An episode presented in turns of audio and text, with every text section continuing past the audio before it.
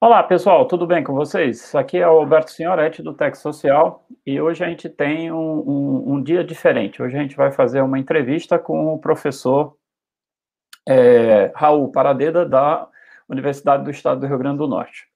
A gente está gravando esse videocast aqui, dia 18 de junho de 2020, estamos cada um na sua casa devido a todo esse problema da pandemia. Então, a gente já, já adianta as desculpas caso haja alguma variação de internet, porque está cada um na sua casa, se houver uma variação, pode ser que tenha algum prejuízo no áudio ou no vídeo. Vamos tentar fazer as coisas da melhor maneira possível, para que a gente possa fazer a entrevista e transcorrer tudo, tudo bem. E aí, Raul, tudo bem com você? E aí, Alberto, tudo tranquilo, sim, tudo na paz.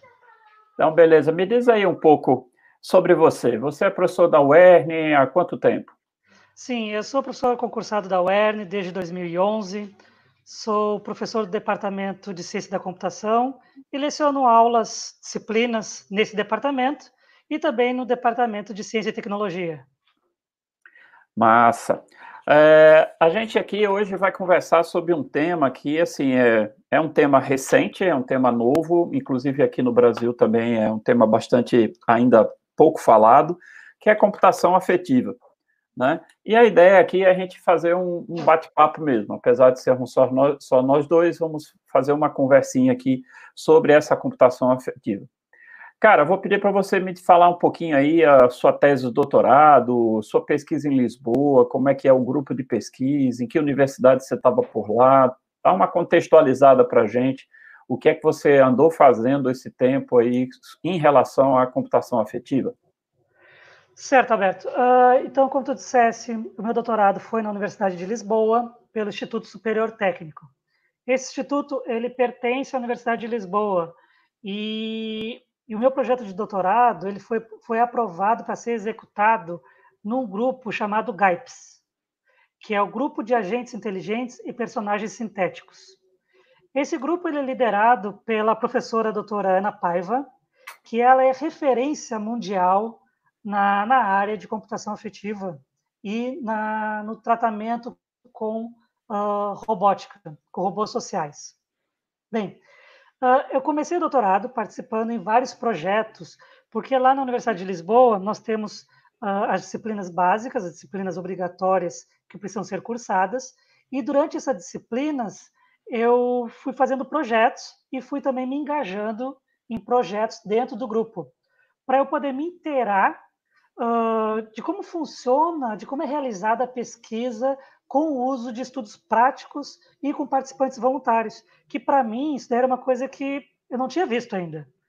O meu mestrado ele foi uma ele foi só, só um projeto mais teórico, certo? E eu nunca tinha, tinha trabalhado com um projeto onde eu tinha participantes voluntários, onde eu tinha pessoas que iriam interagir com o meu estudo, com o meu trabalho. Então eu não sabia como era feito, não sabia, não tinha a menor ideia. E lá nesses dois primeiros anos eu participei de vários projetos e com, com a participação de pessoas, né? Bem, sim, ah, sempre tentando, ah, sempre tentando ligar os projetos que eu estava fazendo nas disciplinas com, uh, com a minha futura tese de doutorado, né? Então, os dois primeiros anos foram fazer, cursando apenas disciplinas, uh, tentando fazer projetos vinculados ao que seria a minha tese. Bem, o que, que foi a minha tese, na verdade? A minha tese, ela está nos trâmites, já, eu já entreguei, a, já submeti a tese, falta só agora defender, estou esperando a data. Isso é bom, é bom, é, muito bom. bom. E, e, a minha tese, ela trabalhou com a área de storytelling, ou seja, de contação de histórias, utilizando um robô autônomo. Então, eu tinha um robô, que a gente diz é um robô social, que ele contava a história para a pessoa. Massa. E nesse, nesse, projeto, eu tinha muitas, uh, digamos, nuances, assim, coisas, os detalhes, porque eu levo em conta a questão de personalidade da pessoa, levo em conta uh, a questão da pessoa confiar ou não naquele personagem, naquela, na, digamos, naquele agente que está tá contando a história, sabe? E a computação afetiva, ela trata muito disso. Ela, ela trata muito a relação uh, de como o computador, ele, como o computador ou como o equipamento eletrônico, ele pode reconhecer, expressar ou até ter emoções. Que legal. Num, num tempo esse de pandemia, que tem muita gente sozinha, a gente pensa muito nos, nos idosos e nas crianças, né? Que são os extremos da população. E um robozinho com capacidades assim, a gente já começa a imaginar uma, uma série de, de possibilidades de, de uso, né? Mais para frente eu vou te perguntar a respeito de, de, de utilização prática desse negócio. Uhum. É, queria te aproveitar nesse gancho que, que você falou aí da, da, da questão da, da universidade e do, da relação dessa universidade com, por exemplo, testes com pessoas, com desenvolvimento de produtos. A gente sabe que Portugal é uma, é uma nação que está se tornando um, um, um, hub de startups, né? Então, assim, Lisboa, em especial, é um, um hub de startups dentro da Europa, e Portugal, que é um país do tamanho de Pernambuco aqui, eu acho, mais ou menos em, em termos de território da tamanho de Pernambuco, é um país que tem mais de 120 mil startups, né, contra o Brasil, com essa dimensão é, continental, que tem, acho que, entre pouco mais de 7 mil. Então, assim, a gente tem um campo muito, muito, muito aberto ainda para desenvolver. Queria que você comentasse um pouquinho sobre esse relacionamento universidade, é, startup, produto, pessoas, sociedade. Como é, como é que você viu isso dentro do, do da universidade onde você estava? Olha, dentro da. Posso até dizer, dentro do grupo onde eu estava ali pesquisando, que é o GAIPS, ele, ele não trabalhava apenas com a parte de, por exemplo, no meu caso, storytelling, mas ele tinha várias vertentes.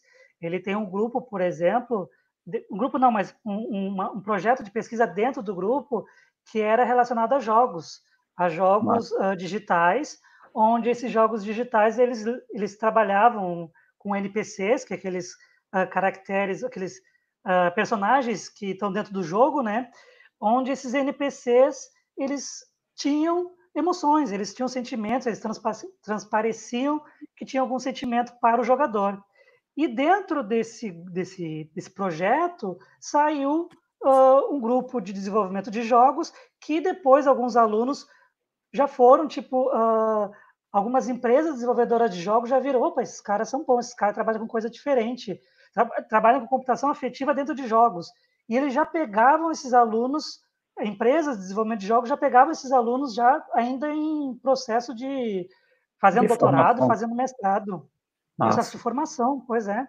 E então dentro ali, inclusive dentro do campus lá onde nós estávamos, que é o Tagus Park, lá já tinham empresas incubadas. Então às vezes alunos de outros cursos ou do curso de computação ali que já tinham aquele, digamos, aquele tino de mercado, eles ali dentro do campus eles já encontravam empresas parceiras que conseguiam uh, pegar esses alunos e abrir empresa, ou eles mesmos se juntavam para abrir uma, uma, empresa nova. Então, e aí fora o detalhe que lá todo semestre tinha uh, um, um evento, um evento de todo o campus, onde empresas de fórum vinham com uh, estandes para, é, digamos, uh, procurar novos talentos.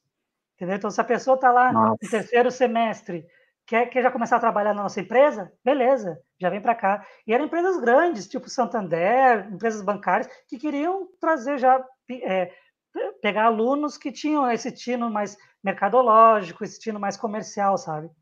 Então, lá eles têm uma, eles têm uns programas interessantes de trazer as empresas para dentro da universidade. Isso eu acho muito legal. É, é uma coisa que a gente aqui no Brasil tem que começar a pensar seriamente, né? A gente aqui no, em Natal, no, a gente está em Natal aqui no Rio Grande do Norte, a gente tem o UFRN com o Instituto Metrópole Digital. A nossa própria universidade tem uma incubadora, que é uma incubadora de impacto social chamada Catavento, né? mas a gente ainda, ainda sofre com esse distanciamento da, do empresariado normal, né? Afinal de contas, a gente é uma empresa que é paga, é sustentada pela sociedade, e a gente tem que retornar para a sociedade com a tecnologia, com, com novas possibilidades de emprego, e essas, essa questão da criação de startups seria um meio muito válido para isso, né? É, e a questão de, eu não sei se é diferente também, Alberto, a questão das empresas lá fora, porque esses eventos, sabe, parece que as empresas elas querem participar desses eventos, sabe? Elas querem ir para dentro da universidade. Enquanto aqui a gente vê, a gente quer fazer uma, um evento, alguma coisa, não sei se é, é tão difícil trazer empresas para dentro da universidade, sabe?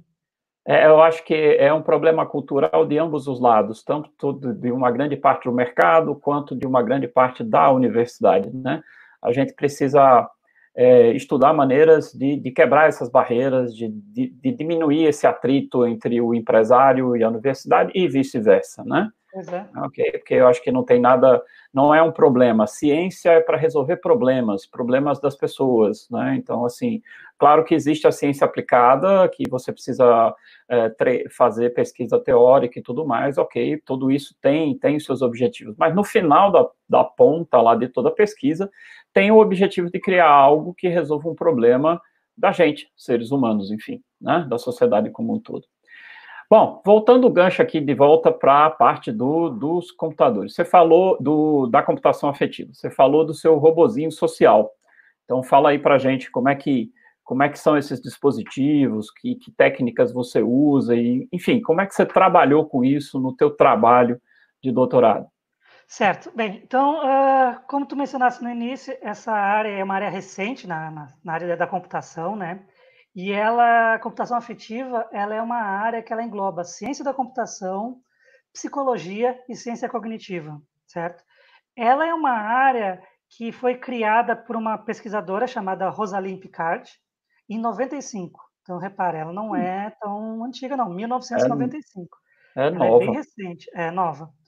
E ela, então, ela, a, a Rosalinde, essa, essa pesquisadora, ela, ela definiu que a computação afetiva é que é, foi definida como equipamentos, seja computadores, seja dispositivos eletrônicos, que conseguem, uh, que têm a capacidade de reconhecer, uh, reconhecer emoções, uh, expressar emoções, e, em alguns casos, ter emoções.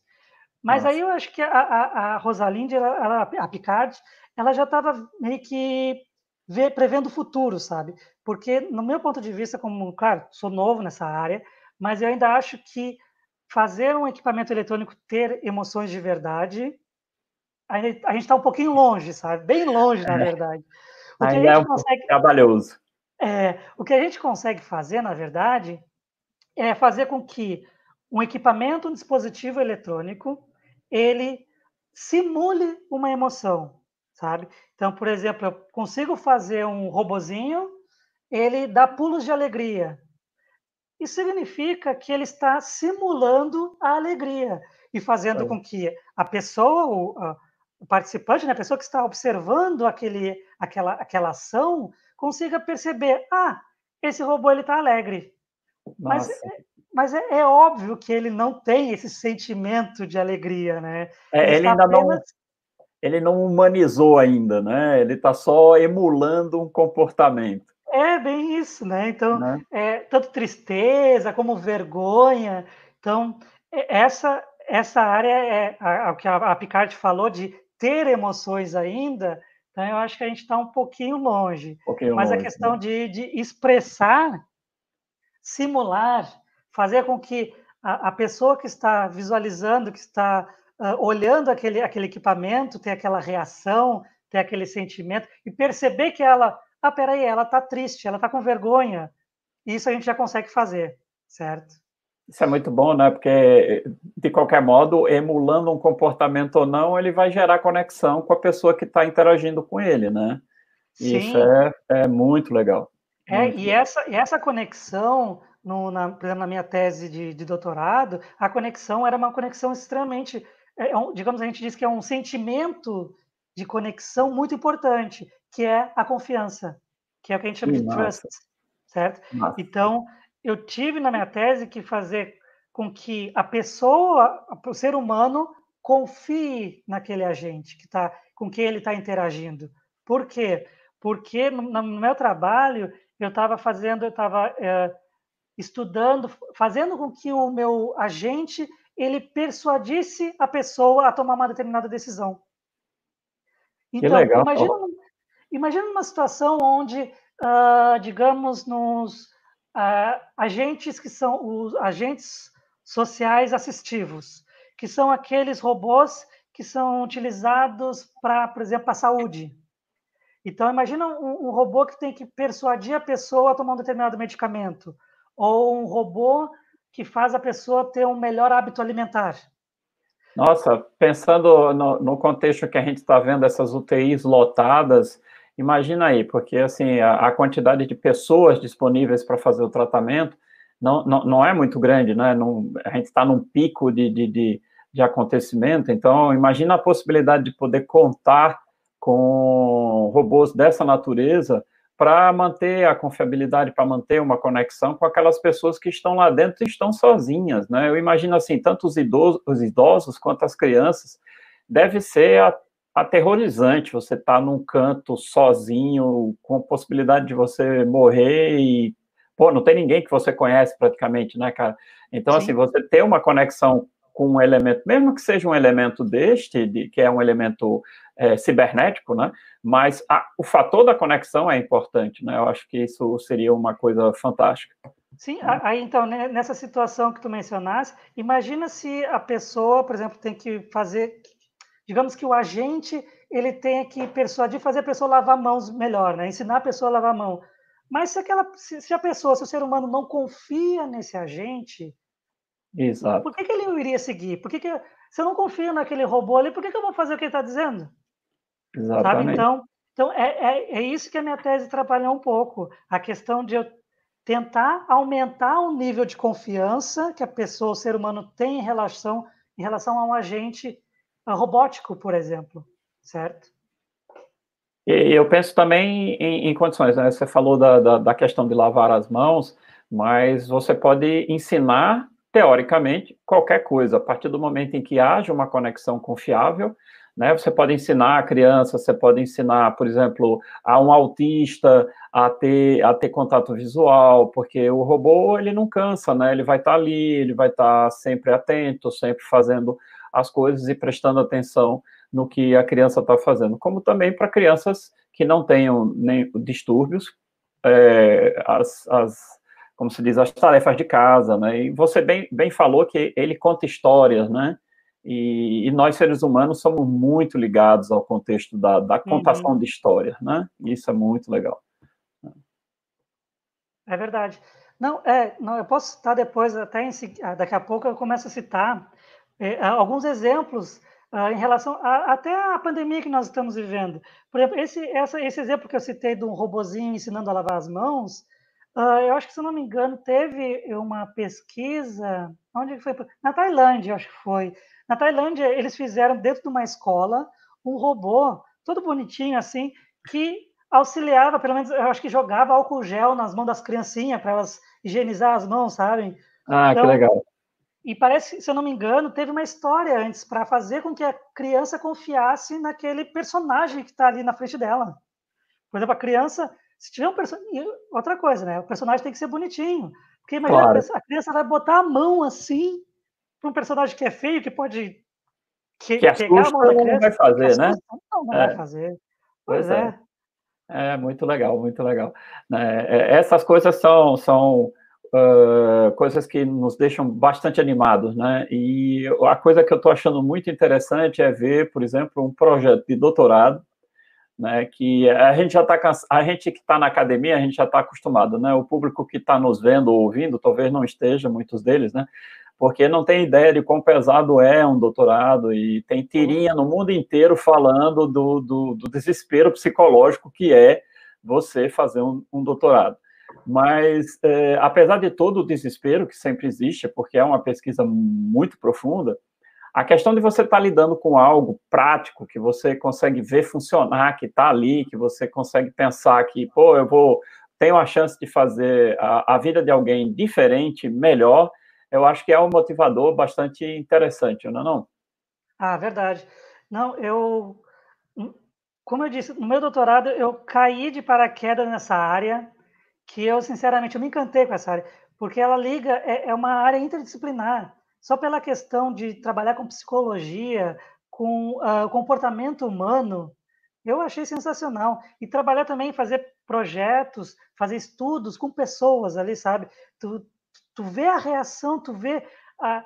Por exemplo, eu tive uma, uma participante que ela participou de um dos meus estudos, onde depois ela saiu assim, nossa, eu não sabia que existia esse tipo de robô, eu não sabia que esse robô fazia essa coisa. Nossa, onde eu consigo um desses? Sabe? Legal, legal. Saiu assim, de boca aberta. Eu, calma, não é bem assim. O robô ele existe, está à venda, mas o comportamento que ele fez nesse estudo aqui foi por causa do projeto que nós desenvolvemos, que nós estamos trabalhando, que nós fizemos, nós uh, desenvolvemos um comportamento que aquele robô, que aquele equipamento não vivo, que parece que é vivo para ela, pareceu é. que ele que é vivo. Então, isso foi uma reação, uma coisa que é legal, sabe? Essa, é, é muito tem muita satisfação em trabalhar nessa ah, área. Com, com certeza. Eu, eu fiz o pós-doc em Portugal, não em Lisboa, fiz em Aveiro, né? E lá em Aveiro eu trabalhava no departamento do, do é, é, onde, onde se trabalhava com a, a, criação de um, de um como é que se diz, de um robô, não, não de, com a parte de hardware, né, mas um robô de software para ajudar os idosos. O nome do, do robô que o pessoal estava trabalhando lá era o Alfred, né, é, não, não para ser o Alfred do Batman, né, mas é porque era um acrônimo e terminou ficando Alfred e uhum. todo mundo se apaixonou pelo nome, ok, ficou Alfred mesmo. E era muito interessante ver a reação dos idosos, porque ele tinha um negócio lá para ajudar o idoso a lembrar que tinha que tomar remédio, mas aí o idoso, por exemplo, tem dificuldade de, de, ver as coisas, então, assim, ele percebia, usando a câmera do celular, se o idoso estava estreitando os olhos para ver alguma coisa, e já aumentava a imagem automaticamente, já mostrava a, a, a imagem da caixa para ele não se confundir com o medicamento. Então, a reação das pessoas era muito interessante. Ele disse, como é que ele sabe que, que, que eu quero que aumente a imagem, né? Como é que ele sabe qual é a caixa do uhum. remédio? Enfim, é, é aquelas coisas assim que termina gerando uma conexão e é muito, muito, muito interessante ver como essas pessoas realmente se conectam com isso e quantos, quão bom seria é, esses, esses equipamentos dessa natureza estarem no mercado. Ainda não chegaram, claro, porque o trabalho de pesquisa é longo e demorado, né? Mas, assim, a gente apontando para o futuro, a gente tem umas coisas, assim, que tecnologicamente vão vão ajudar muita coisa, facilitar muito, muito a nossa vida, né? É, deixa eu só mencionar uh, dois exemplos, na verdade, que foram uma das primeiras aulas que eu assisti com a minha orientadora lá na Universidade de Lisboa. Era uma disciplina de computação afetiva, acho que era alguma coisa assim. E ela estava mostrando dois exemplos de dois estudos que aconteceram, que foi aí que talvez, sabe, teve um gatilho assim na minha cabeça e disse, ah, é essa área que eu quero seguir. Uh, um exemplo foi essa dos idosos, que era uma universidade japonesa que utiliza, é, utilizou, na verdade, dentro de um asilo, onde esse, dentro do asilo os idosos eles estavam muito depressivos. Hum. Então eles resolveram, tá, como é que nós vamos tratar isso daí com robótica e computação afetiva? Eles pegaram um robô foca, uma, um bebê, um bebê robô foca, uma foquinha, digamos assim, é. bem bonitinha, branquinha, peluda, uh, peludinha assim, e que eh, ela reagia aos, uh, ao comportamento humano. Então, eles pegaram esse robô, esse, essa, esse bebê foca, e botaram no colo dos idosos. Então, como todo, toda pesquisa científica, tu tem que ter o grupo de controle, né? Então, ou seja, uhum. o grupo onde uh, não usaram o robozinho e outro grupo que usaram o robozinho com todo esse comportamento. Então, conforme os idosos faziam carinho naquele robô, o robô reagia de uma forma, sabe? Respirava, fazia carinho, emitia som, essa coisa toda. E aí foi observado que os idosos que, que, que interagiram com o robô não perderam a depressão, não tinham uma depressão, sabe? Eles ficaram felizes da vida e ficaram bem melhor. E eu, nossa, que legal que dá para fazer, sabe? É, abre, abre uma porta assim de imaginação inimaginável, né? Pois é. Aí outra, outro exemplo foi um bem interessante que até um, é um exemplo que eu já fiz isso com uma turma, uma turma da UERN, que foi uh, a professora inclusive ela passa um vídeo desse estudo e fica olhando a reação dos alunos. Qual é o vídeo? O vídeo é tem um robô que é um dinossauro, um, um dinossauro pequenininho, e aparece o pesquisador espancando esse dinossauro, sabe? Coitado. Sufocando, pega uma corda, amarra no pescoço e o dinossauro começa a gritar e começa a bater, gritar. E aí a professora olhava a reação e ela filmou, ela gravou a nossa reação assim. Aí ela dizendo: Olha, a reação de você. Você sabe que isso aqui é um objeto não vivo, né? Nossa, sim, isso é um robô. Então, por que, que vocês ficaram tristes? Por que vocês ficaram uh, com raiva do pesquisador que estava fazendo isso, já que ele não tem vida? É, é um objeto. E a gente. É, é pois é, é mas. a reação instintiva. É, mas sabendo que é um objeto, né? Sabendo que é uma coisa que não tem vida, tá ali espancando, tu diz, não, não faz isso como um robozinho.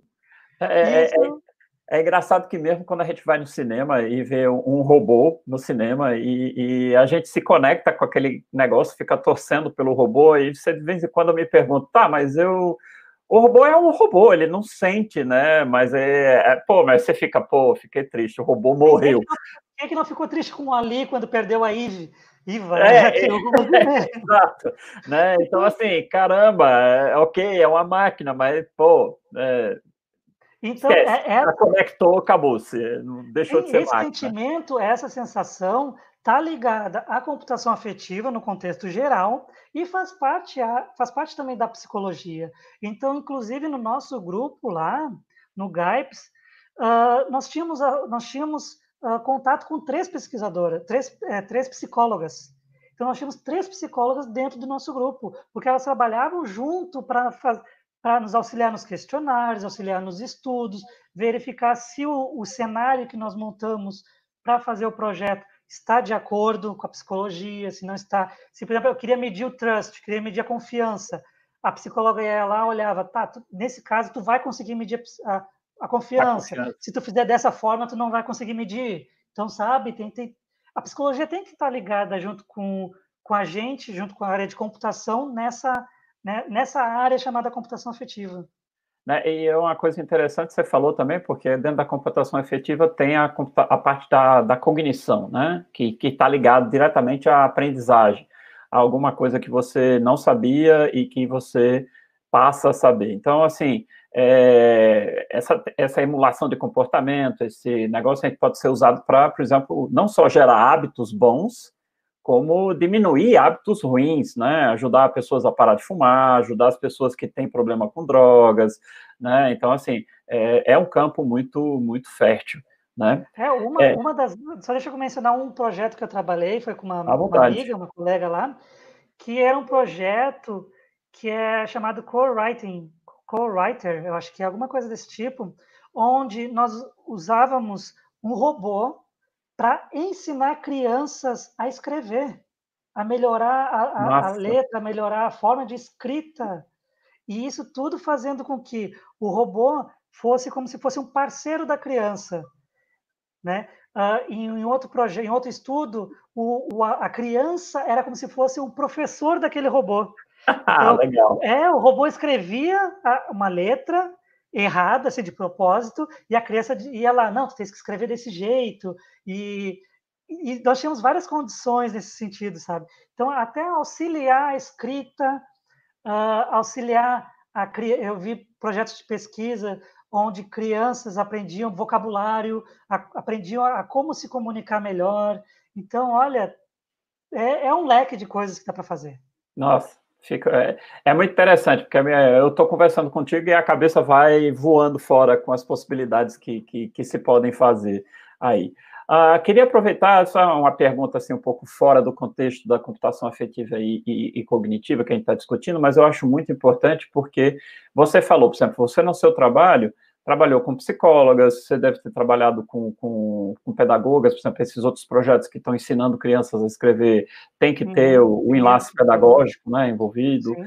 E, então, assim, é, como você disse, multidisciplinar. Você está ali envolvendo não só a parte de software, aí tem toda a parte de hardware, de mecânica, é, para fazer as expressões do robô, para fazer a movimentação do robô. Então, são um conjunto de especialidades, né? Aí eu queria que você, que você falasse um pouquinho, porque eu tenho visto muito, muitos, muitas coisas falando sobre as novas habilidades necessárias do profissional que vai estar agora no, no, no século XXI trabalhando. Tá certo? Então, essa interdisciplinaridade, em maior ou menor grau, ela acontece em todos os lugares, né? Então, assim, é uma coisa que o profissional, especialmente o de tecnologia, tem que estar pronto para interagir e colaborar com pessoas que são de áreas completamente distintas das áreas tecnológicas ou mesmo de exatas. Né? Queria que você comentasse um pouquinho o que, que você sentiu, você sendo um cara da TI, um cara de exatas, né? Você já falou que, por exemplo, o seu mestrado foi muito diferente do seu doutorado, então você já deu uma pincelada sobre o que, esse sentimento, mas eu queria que você reforçasse essa, essa questão assim, como é que você se sentiu? O que é que você, o que é que você diria para os nossos alunos hoje que estão saindo do curso de Ciência da Computação, de, engenharia, de engenharia da computação, enfim, da área de exatas que vão para o mercado? Olha, o que eu poderia dizer é, até que eu, o que eu percebi, principalmente lá em Lisboa, quando a gente vai fazer um trabalho interdisciplinar, principalmente com áreas que, às vezes, que deveriam, digamos assim, deveriam estar mais conectadas, ligadas à tecnologia, mas que não estão, pro, sei lá, talvez o profissional daquela área ainda não, não, não teve aquele gatilho, não disparou ainda o tino para, peraí, eu preciso estar ligado um pouco na área de tecnologia, essa coisa toda. Eu acho que a primeira coisa, a primeira coisa que eu a primeira dica, sugestão é ter paciência. Porque explicar, uh, explicar para uma professora que ainda está no, no, tempo do, do quadro, assim, que não, não mexe muito de computador, explicar que a gente vai uh, introduzir um robô que vai fazer tal coisa, ou introduzir uma tecnologia nova que vai, vai tentar fazer tal coisa, explicar e deixar claro que ela não vai ser substituída com essa tecnologia, que vai ser só uma ferramenta para auxiliar o seu processo, é ter paciência, sabe? É, é ter, é digamos, um jogo de cintura, explicar direitinho, com calma, uh, mostrar exemplos de que projetos e de estudos que como fizeram uh, e como foi feito, os resultados obtidos, sabe? É, um, um dos casos foram é que todo, todo projeto que a gente faz, que a gente fazia lá em Lisboa, nós precisávamos, principalmente quando trabalhava com criança, a gente precisava da autorização dos pais, né? Primeira coisa. É. Aí tinha pais que não, peraí, meu filho não vai lidar com essa tecnologia, não vai trabalhar e virou com isso. cobaia. Não, não vai virar cobaia, não, e não autorizavam, sabe? Aí a gente ia para a escola com os alunos que foram autorizados e começava a fazer. Depois, uma semana depois, o pai queria, não, não, mas bota meu filho aí, porque ele viu, ele, ele, ele gostou, ele achou que ia conseguir. Aí a gente, olha, desculpa, mas o estudo já está correndo, não tem. Já começou, né? É, mas é, é, complicado, Alberto, essa questão de fazer interdisciplinariedade com outras áreas, uh, principalmente áreas onde as pessoas não estão muito ligadas à tecnologia. Então, é ter paciência, uh, ter calma e tentar fazer com que uh, que, o profissional, que a pessoa com quem vai trabalhar perceba que ela não vai ser substituída por essa tecnologia, e sim é uma tecnologia que vai estar lá ajudando, que vai melhorar o trabalho dela. Eu acho que Nossa. é. Nossa. É, hoje, hoje a gente vê, especialmente depois esse, da pandemia aí que está acontecendo, todo mundo está falando novo normal, que o normal como era antes não vai existir, aí pronto, começou a aparecer muita conversa, a inteligência artificial para cá, inteligência artificial para lá, a gente terminou apressando um processo de home office que foi feito na marra, e todo mundo está descobrindo que um bocado de coisa pode ser feita de casa, sem grandes prejuízos, né? muitas vezes com, com melhoras de produtividade, então isso, isso realmente assusta um pouquinho. Mas ainda vou forçar mais um pouquinho. Quando você fala aí de, de, de lidar, por exemplo, com pedagoga, com psicóloga, né? Uh, a gente é de exatas, né? Então, assim, a gente fica meio maravilhado com essa área de humanas. Uh, depois que a gente começa a estudar, pronto, não quer parar mais. Mas até o momento em que a gente não entra nesse mundo, a gente é um pouquinho refratário, né? Eu falo por mim mesmo, né? Que eu era bastante refratário essa parte de, de, de humanidade, tendo em vista que, não, eu sou um cara da área de técnica, beleza, não preciso, não preciso uh, ter paciência, conversar com as pessoas, explicar, pô, eu tenho que sentar no computador e fazer o que eu tenho que fazer, entendeu? Então, assim, Nesse relacionamento, o que, que você sentiu? Te, te, teve novidade para você? Foi uma coisa que você começou lá em Portugal ou você já tinha alguma experiência por aqui? Não, foi, foi lá em Portugal mesmo. Uh, é, é muito interessante trabalhar com pessoas de outra área, principalmente quando o teu projeto ela tem uma conexão com essa outra área. Então, eu aprendi muita coisa sobre uh, questão de psicologia, de pedagogia, de lidar com crianças, de como é que é o, o, o processo de ensino, uh, ensino-aprendizagem com crianças, sabe? Então, isso eu aprendi muito lá, lá com esses projetos, lá na Universidade de Lisboa, sabe? Massa, massa. É, tem muita coisa para a gente aprender, né? O mundo é muito vasto. Eu acho Não, que é a única... nossa área, só, só lhe cortando um pouquinho, que a nossa Sim, área, por exemplo, de cientista, né? Nós, uh, às vezes, a gente cai de paraquedas, tem que desenvolver um sistema para o setor de finanças. Então, tem que saber alguma coisa de economia, tem que estudar, tem que ir atrás. Quando vê, sai, tem que fazer um sistema para uma área de fisioterapia.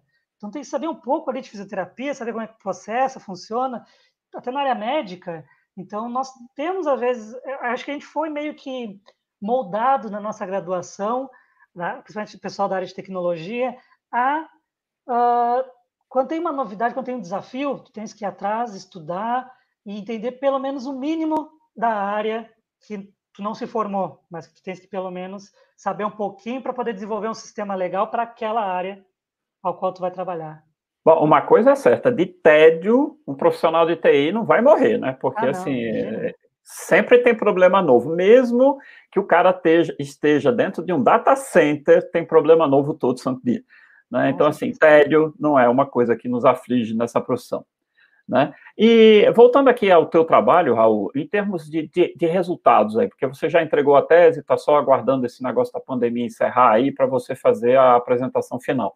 Em termos de resultado, o que é que você, você traz para a gente? Assim, simplesinho, hein? Porque não vai falar muito difícil aí, porque a gente não vai entender muito. Né? Não, não, tranquilo. Uh, eu vou, na verdade, citar, na verdade, um projeto que eu estou fazendo aqui na UERN, né, na Universidade do Estado do Rio Grande do Norte. Então, esse trabalho, nós estamos também medindo a confiança de um agente, só que, claro, aqui nós não temos uh, nós resolvemos trabalhar, na verdade, com um agente virtual. Então, é um robô virtual. Inclusive, uh, nós demos o nome dele de Roboldo. Roboldo. Né? Roboldo, é. é. É um robozinho virtual, onde é um personagem, né, digamos assim, que esse personagem ele tem, ele simula algumas, alguns sentimentos, tristeza, alegria, vergonha e assim por diante. E nós colocamos ele dentro de um contexto onde, no contexto de jogo, um cenário de jogo, né? Bem, uh, nesse, nesse jogo, que é um jogo da memória, esse Roboldo, ele dá dicas, ele dá dicas para o jogador, dizendo, olha, vira a carta 5 e a carta 9. Aí a pessoa vai lá, vira e dá o, faz o par né, do jogo da memória. Mas... Só que nós tínhamos, nós temos, na verdade, condições para fazer esse estudo, para verificar esse, para verificar se esse robozinho está bom, se esse agente virtual está tá agradável. Nós tínhamos, nós usamos, nós fizemos esse projeto com estudo com pessoas, então as pessoas foram convidadas voluntariamente para participar desse estudo e jogar o jogo da memória. Então nós tínhamos pessoas que jogaram o jogo da memória sem o roboldo, nós tivemos pessoas que jogaram o jogo da, da memória com o Roboldo, dando dicas, dizendo, ah, vira a carta 3 e 4 e formava o par. E aí nós tínhamos pessoas que jogavam com o Roboldo mentindo. O robô sacana? Robô sacana, isso mesmo. Ah, tá de acho. Pois é. Eu tive essa ideia, Alberto, foi uma vez que eu estava viajando de carro e o GPS começou a me dizer, vira à direita, vira à direita. E eu falei, não tem onde virar? Por que eu vou virar? Sabe? E vira direita, vira esquerda. Mas não tem, tá errado. O, o, o ajudante do GPS é um agente virtual, ele tá ali, né? Exatamente. E eu, caraca, eu pensei assim, quantas vezes esse robô, esse agente, ele precisa mentir para eu parar, para eu desligar ele, para eu parar de confiar nele? Massa, massa. Sério? Eu tive essa ideia assim. Aí eu, beleza, vou fazer esse estudo. Então aí a gente fez esse estudo, né? Bem, uh, então nós fizemos tivemos participantes, é, é um, digamos que é um, é um projeto piloto, né? Nós tivemos poucos participantes em cada condição, e a gente ainda vai tentar divulgar uh, para a comunidade científica os resultados que nós nós obtivemos, a gente está escrevendo um paper, escrevendo um artigo científico para divulgar esses resultados, Nossa. mas o que eu posso adiantar é o seguinte, que uh, as pessoas que, onde o Roboldo falou a verdade, sempre seguiam, o Roboldo começou a falar a verdade, beleza, então ele ele ia lá virava as cartinhas que o Roboldo queria, né? as cartinhas que o Roboldo sugeria. E quando o Roboldo mentia, então a pessoa, o participante, ele jogava três vezes com o Roboldo, são três partidas. Ah. A partir da segunda partida, a pessoa não ouvia o Roboldo. Na primeira partida, quando a pessoa percebeu que o Roboldo, que o participante percebeu que o Roboldo estava mentindo, na segunda partida já deixou para lá. Ouvir. E na terceira partida, então, olha, eu acho que queria até que o Roboldo explodisse. Sai fora, sai, sai fora, fora, Roboldo. Isso mesmo. E olha, a gente percebeu esse resultado bem interessante. Tiveram outros resultados interessantes, mas aí agora é torcer que o nosso artigo seja aprovado para vocês verem que tiver interesse, pesquisar o nosso trabalho para ver se, quais os outros resultados que nós tivemos. Na torcida. E, e, realmente, falando da ideia desse, da, da, questão lá da, da, da, mocinha do GPS, né? Que, que realmente a gente se depara com determinadas situações e, assim, não são poucos os casos do, do GPS levando para alguma coisa completamente fora de onde a pessoa queria de fato ir, né? E é uma coisa muito interessante, até quando você confia, né? E uma vez que ele te mandou fazer uma coisa que é, era errada, visivelmente errada, como acreditar quando ele está lhe dizendo uma coisa que é certo e você tem hum. que fazer, né? É, é bem, bem, Não, bem é, interessante. É, foi bem interessante porque, é, inclusive, o aluno que estava fazendo esse estudo, ele percebeu que uma pessoa, uma pessoa que estava na condição onde o robô mentia, a pessoa continuava insistindo, continuava insistindo em seguir o robô, continuava insistindo. Aí o, o, o, aluno me disse: Eu não acredito que essa pessoa ainda está tá insistindo, está acreditando. Tá, tá acreditando, né? É. Mas eu sei que essa pessoa que foi a mais insistente, assim, aí já na terceira condição, na terceira vez que jogou com o Roboldo, já não ouvia mais. Aí não tinha, não teve jeito. Aí... Ela estava tentando ver lá que no íntimo, lá no final, o Roboldo ainda era possível de ser bom. É, né? Porque é, eu acho que tinha um detalhe aí, Alberto, é que uma das condições, o Roboldo, ele falava mentira, mas ele expressava um sentimento, sabe? Ah, então, o Roboldo, por exemplo, eu, eu diria para ti, Alberto, vira a carta 6 e 7, aí tu virava e dava errado, aí o Roboldo ficava triste, sabe? Ou ficava ah. alegre. Então, ele expressava um sentimento assim. E se tu não seguisse a, a sugestão do Roboldo, ele ficava triste. Então, talvez a pessoa ficou com pena da tristeza do Roboldo. Ah, legal. E não, eu vou seguir mesmo que ele me diga que está errado, eu vou seguir ele fazendo, porque eu não quero ver ele triste. Pronto. Então, é a mesma questão do Wally quando perdeu a, a, a amiga dele, né? Então, é, é, é interessante isso. É, é as é. condições humanas são, são muito interessantes. Por isso né? que eu acho, eu acho essa área da computação afetiva, ela tem aplicabilidade em várias outras áreas. A gente pode ser, a gente pode utilizar isso daí, por exemplo, o agente virtual ele pode ser implementado dentro de um jogo de videogame, dentro de qualquer tipo de jogo, se tiver um agente ali que possa consiga identificar uh, como a pessoa está jogando, fazer ela seguir para um caminho que ela goste mais, ou seguir que, ir para um caminho que ela seja mais desafiada, sabe? Então, tudo isso entra na área de computação afetiva. Ah, que legal. Vamos pensar no próximo naquele, como é o robozinho de, de, de Star Wars, o mais novo, é, B8, né? BB8, é, acho que é, é isso, né? É, mas ele é, ele é um, um ajudante, né? Ele está lá para ajudar a pessoa e é um, é um robô. Jogos com isso deve ser bem interessante, bem interessante mesmo. Verdade. Bom, a conversa está muito boa, mas a gente está chegando já perto quase de uma hora de conversa. É, Raul, eu queria agradecer demais sua participação aqui nessa conversa. Eu acho que essa área de computação afetiva e cognitiva é uma área muito interessante, com, com possibilidade mil. Espero que as pessoas aí tenham gostado da conversa, tenham aprendido alguma coisa.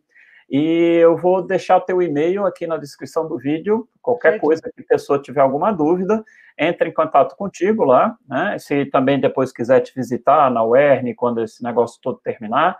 Mas, enfim, tá aí, a gente está disponível também online, né? Então, assim, qualquer coisa, um e-mail, é, você está lá disposto a responder e ajudar quem, te, quem esteja curioso quanto, quanto, a isso.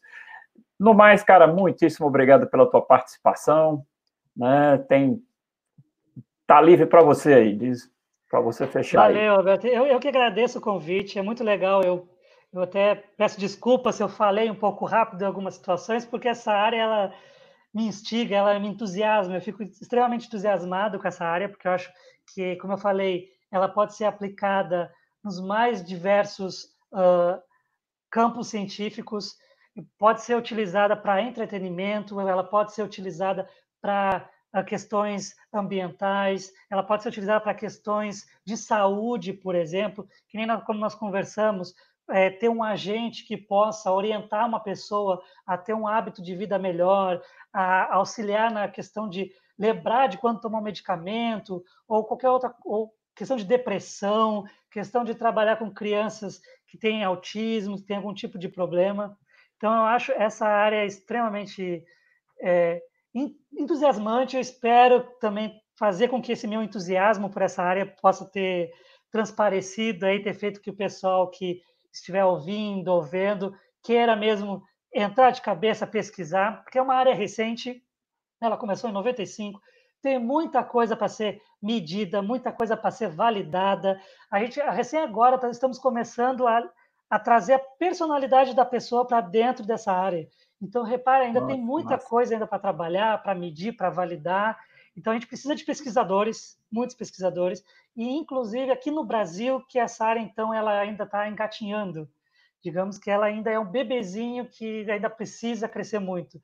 Lá fora, ela já é mais conhecida, ela já tem mais pesquisa, mas aqui no Brasil a gente precisa de pesquisadores, precisa de cada vez mais pessoas que trabalham nessa área, que é bem interessante. Então, Alberto, novamente, muito obrigado pela, pelo convite e eu estou aí, sempre às ordens.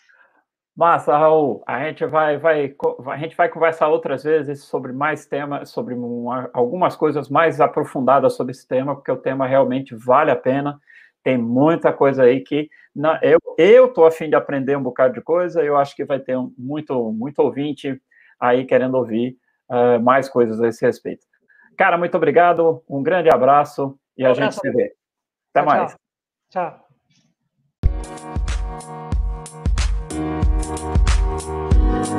tchau.